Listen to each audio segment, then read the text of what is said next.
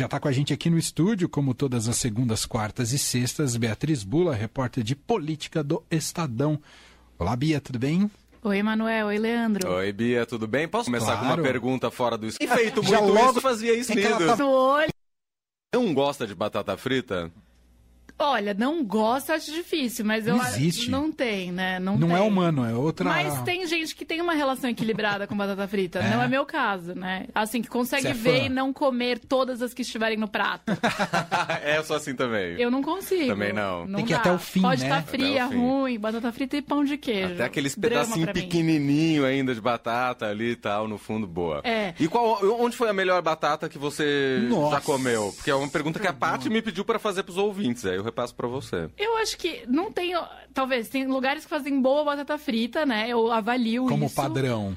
É, mas acho que tem o tipo de batata frita, né? Eu gosto mais é, da batata frita, aquela que é mais fininha e bem sequinha, assim, do que aquela que é um pouco mais, mais gordinha, assim, mais recheada e mais oleosa. Eu prefiro uma batata mais sequinha. É, verdade. Tem uma rede também de lanchonetes aqui, que acho que veio lá dos Estados Unidos. Eu esqueci o nome dela. É, eu ia falar, bom, eu tenho uma vasta experiência em batata de frita. Smash Burger, como é que ela chama? Depois de quatro anos de Eles Estados fazem uma Unidos. bem fininha, é bem gostosa essa. Desculpa, marca, eu esqueci seu nome. Não tem nada a ver com pagar ou não pagar, eu não lembro mesmo. Ah, mas se vocês quiserem investir na Rádio Dourado, depois eu passo contato. Ô Bia, vamos começar aqui falando sobre um assunto importante.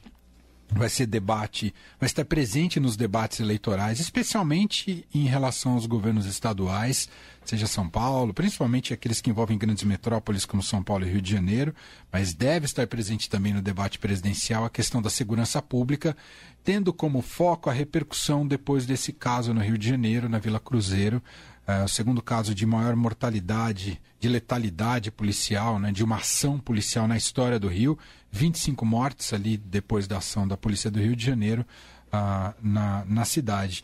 Queria que você. O que, que você colheu de repercussão e o que, que você imagina que isso pode suscitar como debate daqui para frente?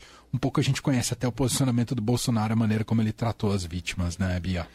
Pois é, esse é um debate, acho que muito importante de ser feito nesse ano, não só do ponto de vista de segurança pública e das eleições estaduais, mas também é, o debate que a gente trata, sobre o qual a gente trata de é, direito ao, ao porte de arma. É, eu acho que sempre que tem episódios de violência, mesmo quando são os episódios de violência policial, ou seja, né, agentes que estão com porte posse de arma justamente em razão da função deles, mas eu acho que tudo isso entra, entra na conta, assim, né, de que tipo de sociedade a gente quer se transformar qual é o tipo de força de segurança que a gente quer e como a gente quer que essa força seja usada. É, e aí eu acho que entra não só na pauta a questão de segurança pública, mas diretamente aí ligada aos governadores, né, que tem a competência para isso, mas também na pauta de quem a gente vai eleger, não só no governo federal, mas também no legislativo, né, no Verdade. Congresso. Porque o que a gente assistiu é, é, no- nos últimos anos foi uma força muito forte aí é, do bolsonarismo, que é um movimento é, que, que defende é, os policiais, e eu não estou falando para não defender os policiais, os policiais estão aí justamente para atender a sociedade e muitas vezes fazem um trabalho muito é, com muita dignidade e muito sofrido também, é, mas é, não dá para a gente tratar isso como uma luta de bons contra maus apenas, né? Não dá para a gente achar que matar 25 pessoas é uma operação é, bem, Bem-sucedida. sucedida. É, e aí começa a se discutir se as pessoas tinham ou não tinham algum é, antecedente criminal, estavam envolvidas ou não no tráfico. Isso im- importa pouco, né? Porque na verdade a gente não tem pena de morte aqui, então não existe uma licença para matar, apesar de a gente já ter inclusive políticos é, que, que achavam diferente disso e falavam publicamente sobre isso. O Bolsonaro hoje ele elogiou é, a operação, uma operação que está sendo é, levantando questionamentos em todas as esferas. O próprio ministro Faquim, do Supremo Tribunal Federal, hoje é, entrou né, nesse debate, conversou com o Procurador-Geral de Justiça do Rio, demonstrou muita preocupação com essa notícia por conta do alto índice de letalidade.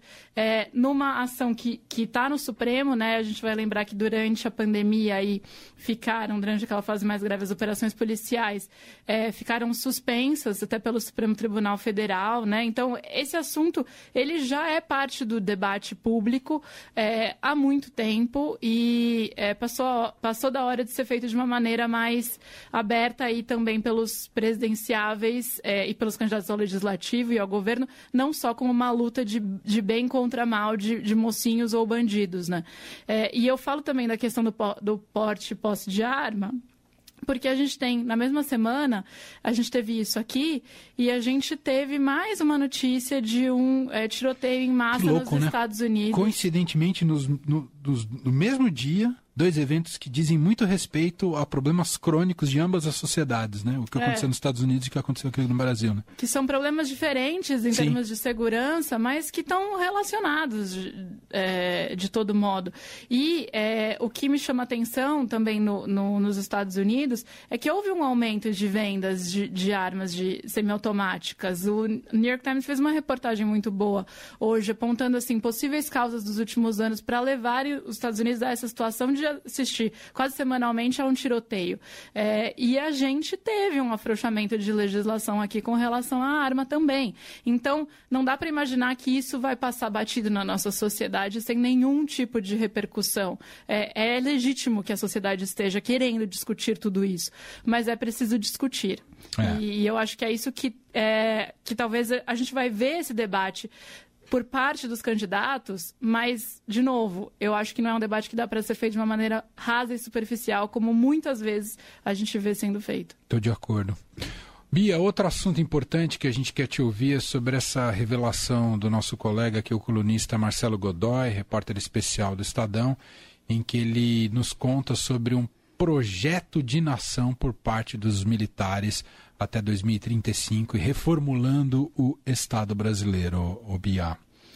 É, Manuel. Ou a, gente... pretensão de reformular o Estado brasileiro. A gente vê ali é, uma similaridade, uma simbiose é, de algum de, de, de, pensamentos ali do próprio governo Bolsonaro, né? Então, durante os últimos quatro anos, muitas vezes a gente se, é, a sociedade se questiona e nós como jornalistas questionamos também quando vamos entrevistar gente do governo ou analistas políticos, né? Ah, mas dá para falar em, em, em, forças armadas como algo totalmente dissociado do governo Bolsonaro? Os, os militares também não emprestaram prestígio para a eleição do Bolsonaro e para o seu governo ao fazer parte do governo. É, às vezes, o que a gente vê é uma tentativa de dissociação das duas coisas. Não, é, não dá para falar nessa, nessa junção, né? Até quando os, os militares querem é, se defender de algo ou não estar totalmente interligados, mostrarem que eles não estão submissos ao Bolsonaro, etc. Mas o fato é que é, o que a gente viu nesse documento que foi divulgado aí pelo Marcelo Godoy é, que muito bem cobre é, os militares aqui pelo Estadão, é, é, que há, por exemplo, uma, um trecho desse documento que fala que a sociedade, né, a nação brasileira está ameaçada pelo globalismo, que é preciso passar por um processo de desideologização nas escolas e universidades, né, entendendo que, que universidades federais são dominadas é, por pensamento de esquerda. Então, é uma pauta que conversa e dialoga, assim, claramente Sim. com o bolsonarismo. É, e aí, mais do que isso, né? Eu acho que revelações importantes que ele traz ali, nesse documento que foi lançado nessa semana por institutos militares. É, e que teve a participação no lançamento, por exemplo, do nosso do vice-presidente, do general Milton Mourão, também do general Eduardo Vilas Boas, é, que é um, prevê a manutenção do poder até 2035, É, isso significa, então, conseguir implementar políticas é, que enderecem, que resolvam as questões que são colocadas ali pelos militares, é, entre outras coisas, cobrar da classe média, né? É, a, é, cobrar pelo atendimento no SUS, cobrar a mensalidade das universidades federais. É, e aí, de novo, um debate que precisa ser feito. A mensalidade, curiosamente, também está sendo discutida essa semana. Exato. É, mas por que então no, no, no, governo Bolsonaro né, tantas benesses aos militares foram mantidas ou estendidas, enquanto outras de outros grupos sociais foram revisadas e a deles não? Né? Então, uhum. é, também é, é, um debate que aparece aí quando a gente fala disso. E o, o, Godoy termina a coluna dele, que foi publicada essa semana com essa revelação, falando é, que quando o ex-presidente Michel Temer assumiu a presidência, né, depois do impeachment da presidente Dilma, é, ele colocou ali é, o seu projeto de política, política econômica e pública de uma maneira geral com um nome que chamava Ponte para o Futuro. E o Godoy, quando traz essa revelação sobre os projetos militares, fala que o Bolsonaro e os militares também têm um projeto, que é o Ponte para o Passado.